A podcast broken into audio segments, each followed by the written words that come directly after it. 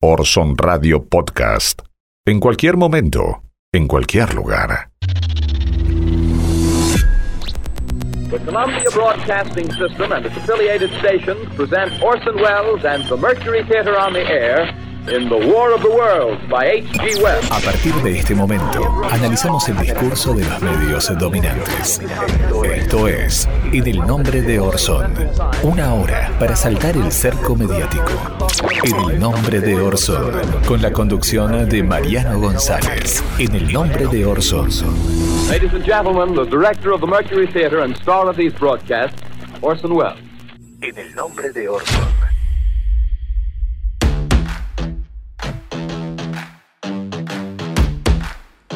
Campaña 2023. Calle o redes. La interna del frente de todos. Además te contamos cómo el mundo de la tecnología NFT llegó a los museos. ¿A cuánto cotiza una réplica digital? Te contamos cuáles fueron las fake news de la última semana, recomendaciones de cine y series y también un pequeño homenaje tras la partida de Enrique Pinti. Aquí comienza En el nombre de Orson. En el nombre de Orson. La interna del Frente de Todos todas las semanas viene dando alguna novedad, ¿no? En los últimos días habló el ministro de Obras Públicas de la Nación, Gabriel Catopodis, y dijo lo siguiente, vamos a escucharlo, dale. Bueno, es unidad o, Macri este, de vuelta en la vida cotidiana de los argentinos, cargando de, de mucha angustia, de vuelta, de mucha intranquilidad, cada momento este, de, de- de cada uno de nosotros. Y me parece que ahí hay un convencimiento, porque además no hay dudas de que este, en las cuestiones de fondo estamos de acuerdo, no hay dudas de que este, en los momentos difíciles vamos a estar juntos y fundamentalmente porque tenemos cosas de fondo que nos unen este, y que en la defensa de, de los laburantes, en la defensa de la industria nacional, en la defensa de un Estado presente, va a estar Máximo, va a estar el Cuervo, voy a estar yo, van a estar los gobernadores, por supuesto van a estar este, Alberto y Cristina.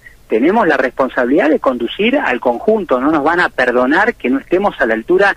Pensemos que cuando eh, este tiempo de la Argentina se escriba y se cuente que estuvimos en el medio de casi una guerra mundial, si se cuenta y se escribe que la dirigencia del Frente de Todos estuvo disputándose este, en cuestiones este, internas y de peleas, este, bueno, la verdad que nos van a cagar a palo este, los peronistas, pero también todos los argentinos. Así que creo que todos tenemos la responsabilidad de estar a la altura y cada uno en lo que tiene que hacer de, bueno, de cumplir con ese mandato.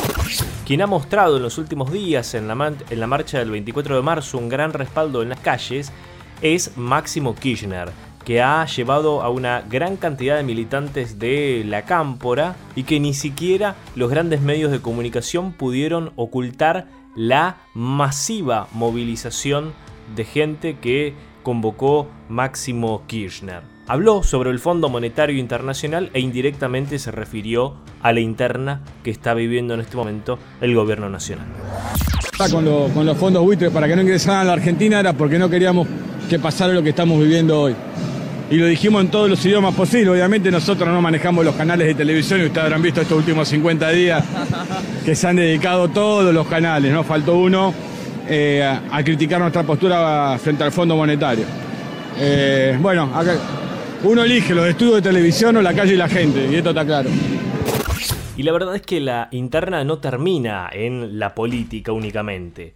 Medios con cierta afinidad al gobierno también tienen o juegan su interna, como es el caso de Víctor Santamaría y Matías Lamens. El diario publicó, eh, cuando digo el diario me refiero a Página 12, que es propiedad del Grupo Octubre, comandado por Víctor Santamaría, publicó una nota sin firma en donde criticaba a Matías, La- a Matías Lamens por el elevado alquiler de las oficinas del ministro y Matías Lamens tuvo un cruce a raíz de esta nota con Patricia Bullrich, uno de los principales referentes de la oposición. Patricia Bullrich retoma esta nota publicada en página 12 y le pregunta a Matías Lamens en Twitter, ¿no? Ministro Lamens, ¿nos puede contar cuánto está pagando por el alquiler de sus oficinas? Ya no queremos más gastos inútiles ni privilegios. Al final, ¿estamos o no estamos en guerra contra la inflación? Esa era la pregunta que hacía Patricia Bullrich. Matías Lamens le responde a Bullrich, con todo gusto le cuento, dice Lamens, las oficinas a las que usted hace alusión las alquila el Estado Nacional desde el año 2003 ininterrumpidamente. No es mi oficina, es un piso entero en el que se desempeñan tareas propias del Ministerio de Turismo y Deportes. El último contrato de alquiler de ese piso se firmó en el 2018 bajo la gestión de Cambiemos por un monto mensual de 22 mil dólares. Por ese mismo piso, en 2015, se firmó por 25 mil dólares mensuales. Vencido ese contrato, decidimos renegociarlo por una cifra menor. Tras las negociaciones conseguimos bajar el monto a 16.500 dólares mensuales, un 25% menos de lo que pagaba su gobierno. Quedan a su disposición las copias de los contratos para que no quede ninguna duda de lo que le digo. Señora Bullrich, le hace muy mal a la Argentina que dirigentes destacados de la oposición se sumen a operaciones de prensa berretas de personajes nefastos del sistema político. Luego Bullrich dijo, me parece muy bien que lo explique, muchas gracias, ¿no? Quedó realmente ahí en un lugar eh, muy poco privilegiado Patricia Bullrich. Pero bueno, lo extraño era que Página 12 era uno de los medios que había publicado una nota sin firma que hacía alusión al elevado costo de las oficinas que recién, como leíamos ahí, lo explicaba, ¿no? Eh, Matías Lamens. No es algo que, él haya alquilado, se viene alquilando desde el año 2003 ininterrumpidamente e incluso él logró bajar el valor del alquiler respecto a lo que alquilaba el espacio de Cambiemos. Otro de los representantes del Frente de Todos que habló en los últimos días fue Guado de Pedro. En C5N habló acerca de la marcha de El Nunca Más y también pidió un Nunca Más para la deuda. Dale. Parece que normalizar la Argentina también tiene que estar en empezar a ponernos de acuerdo en cuál es el sistema básico de la economía argentina. Nosotros estamos convencidos que es industria, campo, ciencia y tecnología para agregar valor, para unir, para generar sinergia. Estamos muy convencidos de que todo lo que genere empleo, que lleva tiempo, todo lo que tenga que ver con también con, la con respetar la división federal de la Argentina, con generar empleo en, cada uno de los puntos de la Argentina, con terminar este nivel de concentración que hay alrededor del puerto de Buenos Aires, apostar a una Argentina multipolar, donde todas las provincias puedan potenciarse, desarrollar en, desarrollarse en materia materia de energía, producción, materia prima, industrializar. Digo, me parece que ese debería ser el nuevo nunca más, ¿no? Digo, un nunca más también a la toma de deuda que hipoteca generaciones futuras, que le caga la vida, como a mí me la cagaron los milicos, o, que te hace que te cueste hasta que estar feliz te, te, cuesta mucho. Bueno, a muchísima gente le cagan la, le arruinan la vida, le complican la vida, le enquilomban la vida. En cuanto a datos económicos, el gobierno tuvo un respiro en los últimos días porque la desocupación bajó del 11 al 7% durante el 2021 según cifras oficiales del INDEC, creció la tasa de empleo a 43.6%, esto significa que 1.1 millón de empleos más que en el primer trimestre de 2019 se crearon en el 2021 a pesar de la pandemia. ¿no? El Producto Bruto Interno además creció un 10.3%. Pero todos estos datos alentadores de la economía, también crecieron las exportaciones, todavía cuesta mucho que la clase trabajadora los asimile como positivos porque evidentemente hay un problema con la inflación, ¿no? Con la inflación y con el poder adquisitivo hasta que eso no se solucione, va a ser muy difícil que la gente tenga un visto bueno de la gestión de Alberto Fernández. Queda muy claro que todavía falta mucho camino por recorrer y ahí va a estar la verdadera pulseada, ¿no? Entre el gobierno y la inflación y también en recuperar el poder adquisitivo. Cerramos este bloque con algunas de las cifras porque ustedes saben que en estos días se conmemora un nuevo aniversario de lo que fue la guerra de Malvinas, aquel nefasto 2 de abril de 1982. Cerca de 10.000 soldados argentinos participaron en esa guerra. En los 74 días que duró el conflicto, más de 1.200 efectivos argentinos resultaron heridos. 649 murieron en combate. Existe un número similar de veteranos fallecidos luego del conflicto, la mayoría a causa de suicidios provocados por la secuela de la guerra. Las tres fuerzas argentinas, ejército, fuerza aérea y armada, perdieron un total de 100 aeronaves, el submarino Santa Fe y el crucero Ara General Belgrano fueron hundidos. El hundimiento del general Belgrano se cobró la mayor cantidad de víctimas. De los 1093 tripulantes, 323 perdieron la vida, dos civiles y 321 militares de diversa jerarquía. Para tomar dimensión de la gran diferencia que había entre un país y otro, de los 28.000 hombres que movilizó Inglaterra, al mando de Thatcher, 255 resultaron muertos durante las operaciones. Una guerra absurda y muy desigual. Acá nuestro recuerdo a los héroes de Malvinas.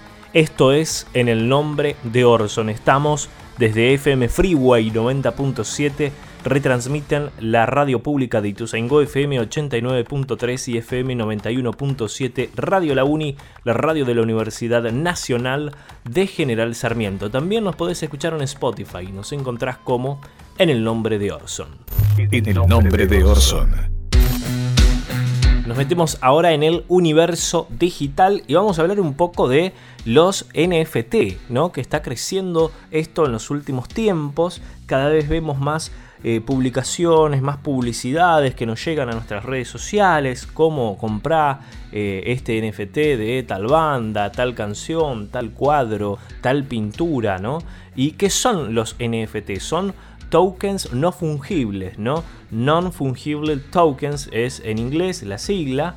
Es un tipo especial de token criptográfico que representa algo único.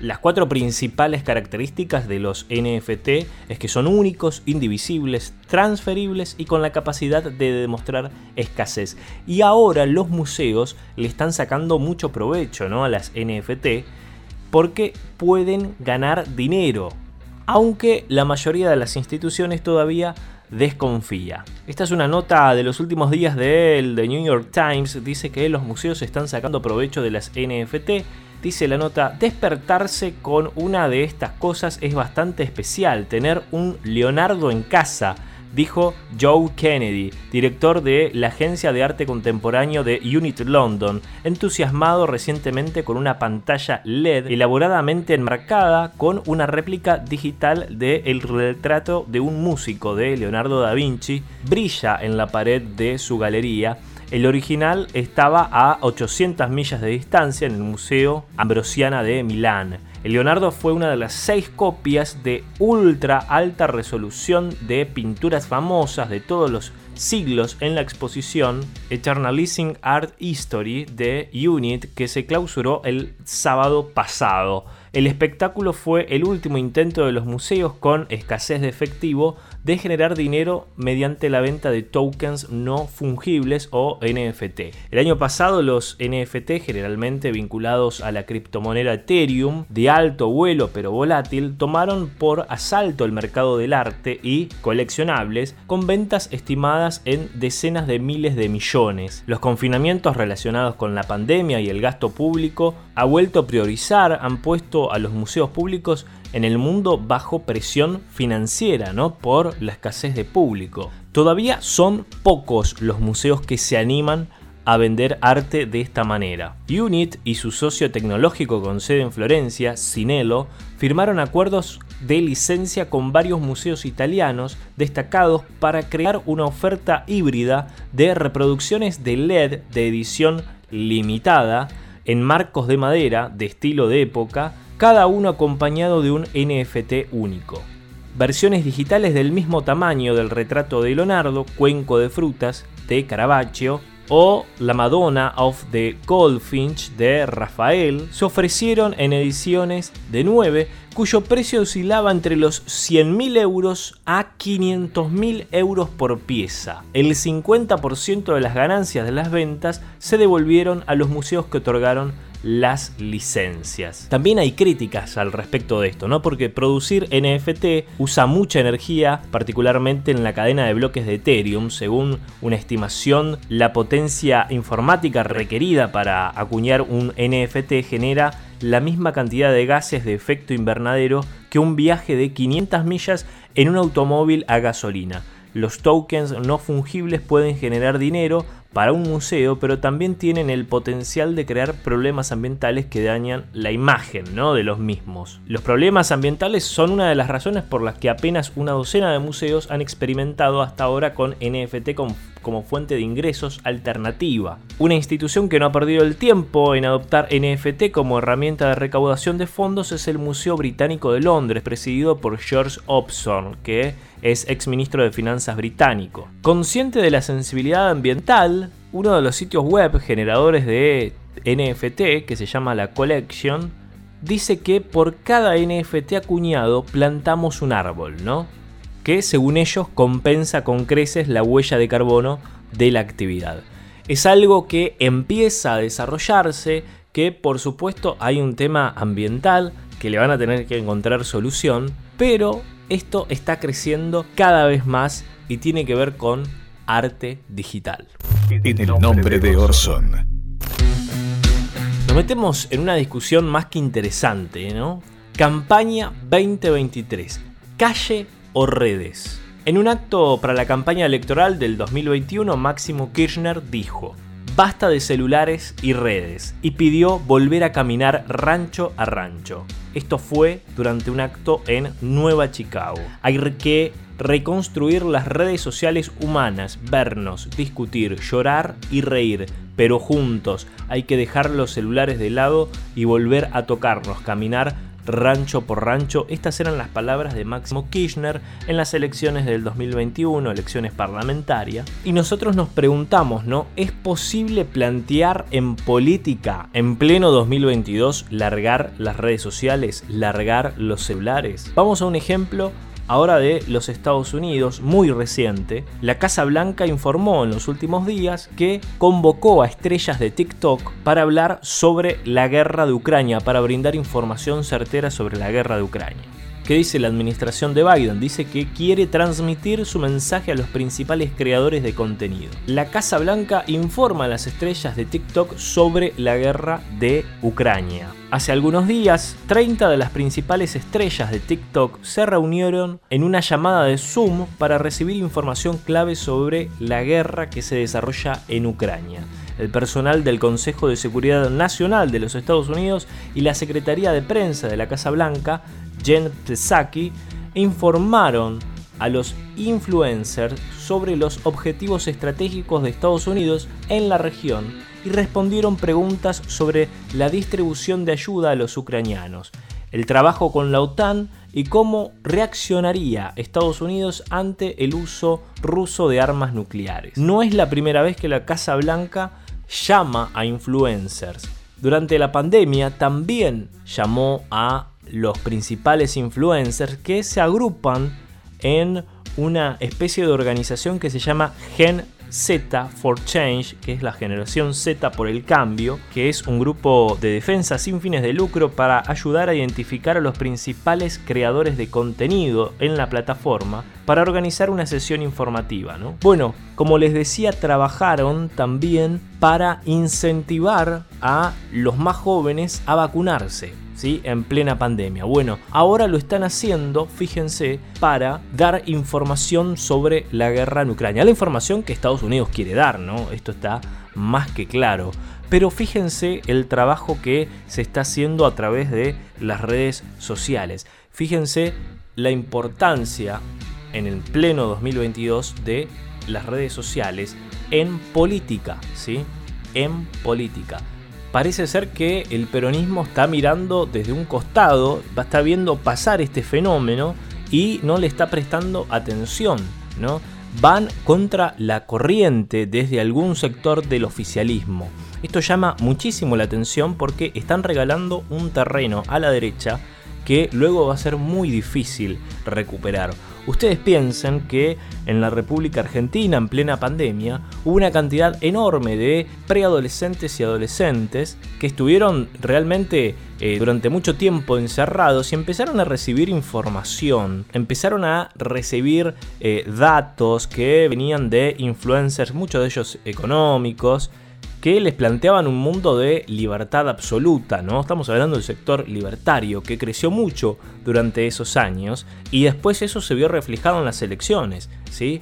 Piensen que, por ejemplo, Javier Milei era una persona que no estaba en el radar político y, sin embargo, en uno, dos o tres años creció exponencialmente a raíz de su trabajo en redes sociales. Y esto no lo analiza quien, quien les habla, ¿no? Hubo un estudio también de una universidad de los Estados Unidos que muchas veces tienen estas investigaciones muy, dudosas, pero bueno, eh, al fin y al cabo, esta la podemos comprobar porque sacó casi 17 puntos en la ciudad autónoma de Buenos Aires, ¿no?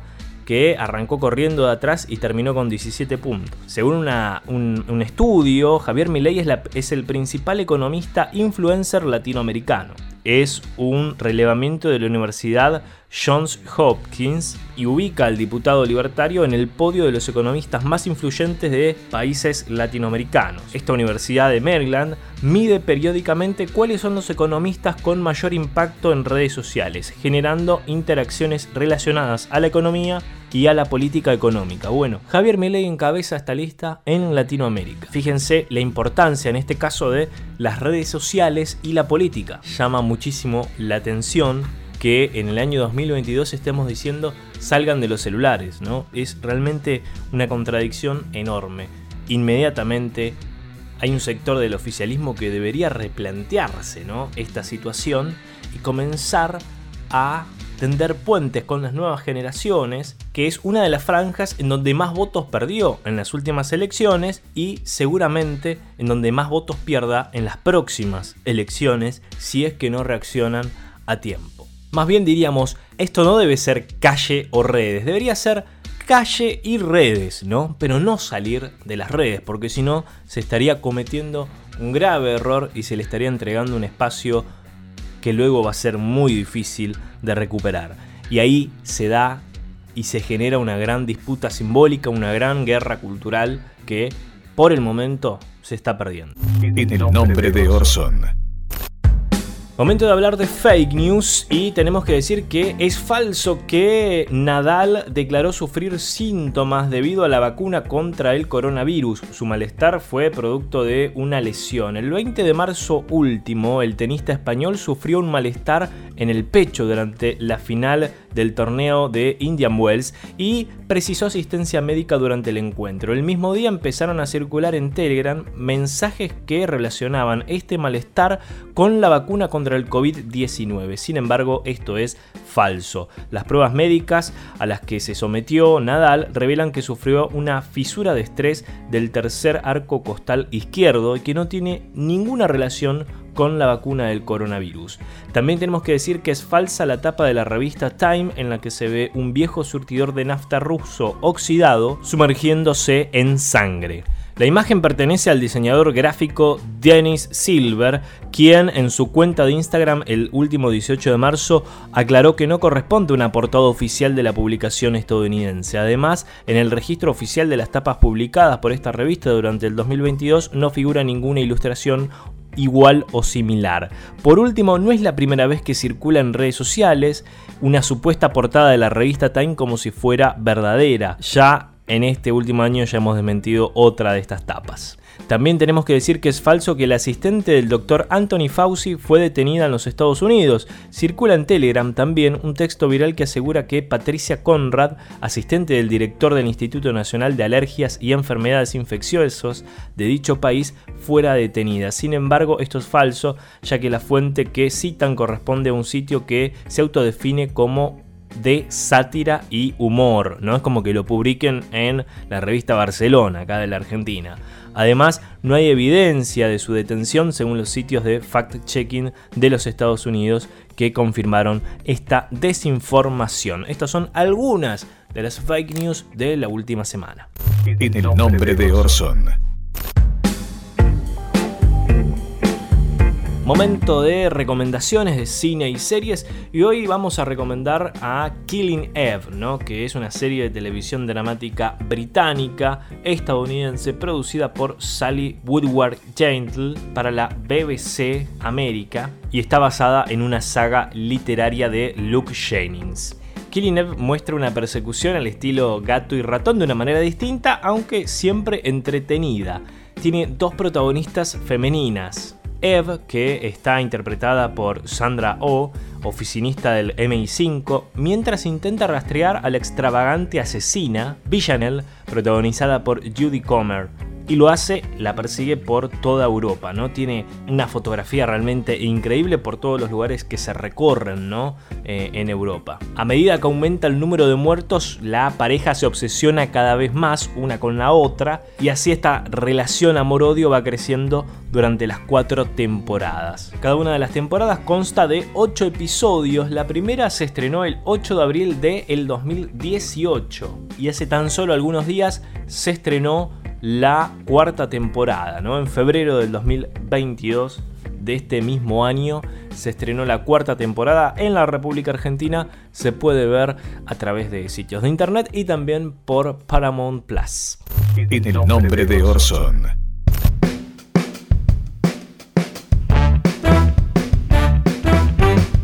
Último bloque de En el nombre de Orson. Lamentablemente en los últimos días nos abandonó Enrique Pinti, un gran actor, director, guionista, eh, multifacético, realmente lo de Enrique Pinti a los 82 años, eh, y nos ha dejado eh, por sobre todas las cosas toda su obra. ¿no? Vamos a escuchar un pequeño momento en el cual Pinti hablaba de el menemismo, ni más ni menos, un momento en el cual él hizo realmente muchas obras de teatro, muchos monólogos. Vamos a escuchar y a recordarlo con lo que él mejor hacía, que era su arte. Dale. Buenas noches, muchísimas gracias.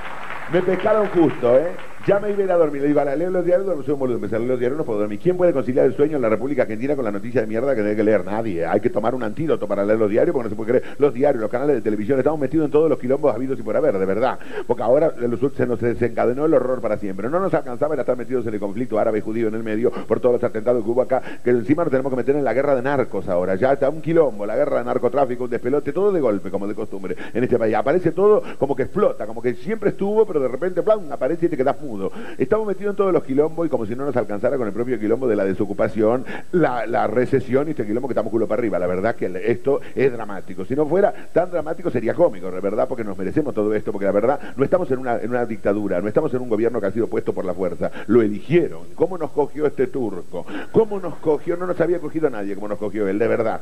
Nos cogió de golpe, sin darnos cuenta, con el pene muerto, pero la verdad que nos han cogido de una manera impresionante. Estamos, claro, lo que pasa es que él sabía que nosotros queríamos tener cosas, queríamos tener cosas, la clase media, la clase media baja, estábamos desesperados por tener cosas. Y la inflación no nos tenía, esa inflación de mierda que nos llevó del culo durante años y años y años, no nos dejaba tener nada, no podías aportar nada, no podías tener nada porque todo se desvalorizaba. Entonces dije, ellos dijeron, vos dejale el dólar quieto, esta gente se va a endeudar de acá a 5 o 6 años. La gente empezó que comprarme la sanguchera, que comprarme la yogurtera, que comprarme esto, lo más rasca con los electrodomésticos, lo más importante con un auto nuevo, los otros con un departamento, una quinta de fin de semana, cuando te querés acordar está todo el mundo en dólares, dólares, dólares, la cuota, la cuota, la cuota, la cuota, y bueno, los primeros que echaron de las primeras privatizaciones le dieron buena indemnización. A la gente que le dieron indemnización dijo yo ahora soy el rey de la creación. Me compro un kiosco, me compro un polirrubro, me compro un parripollo, me compro, me compro este, un taxi y ya está. Después cuando eran 200 taxis por cuadra buscando al cliente que no existía y 100 eh, kioscos por para cada cuadra, la gente se dio cuenta del error, pero ya era tarde. Ya estaban jodidos porque tenían la hipoteca en dólares, la cuota en dólares, la mierda en dólares y no podían volver para atrás. Entonces estaba toda la gente y la gente se dio cuenta, lo, me cago en caballo, no me gusta, en la puta que le parió, pero tengo que seguir votando porque si sube otro,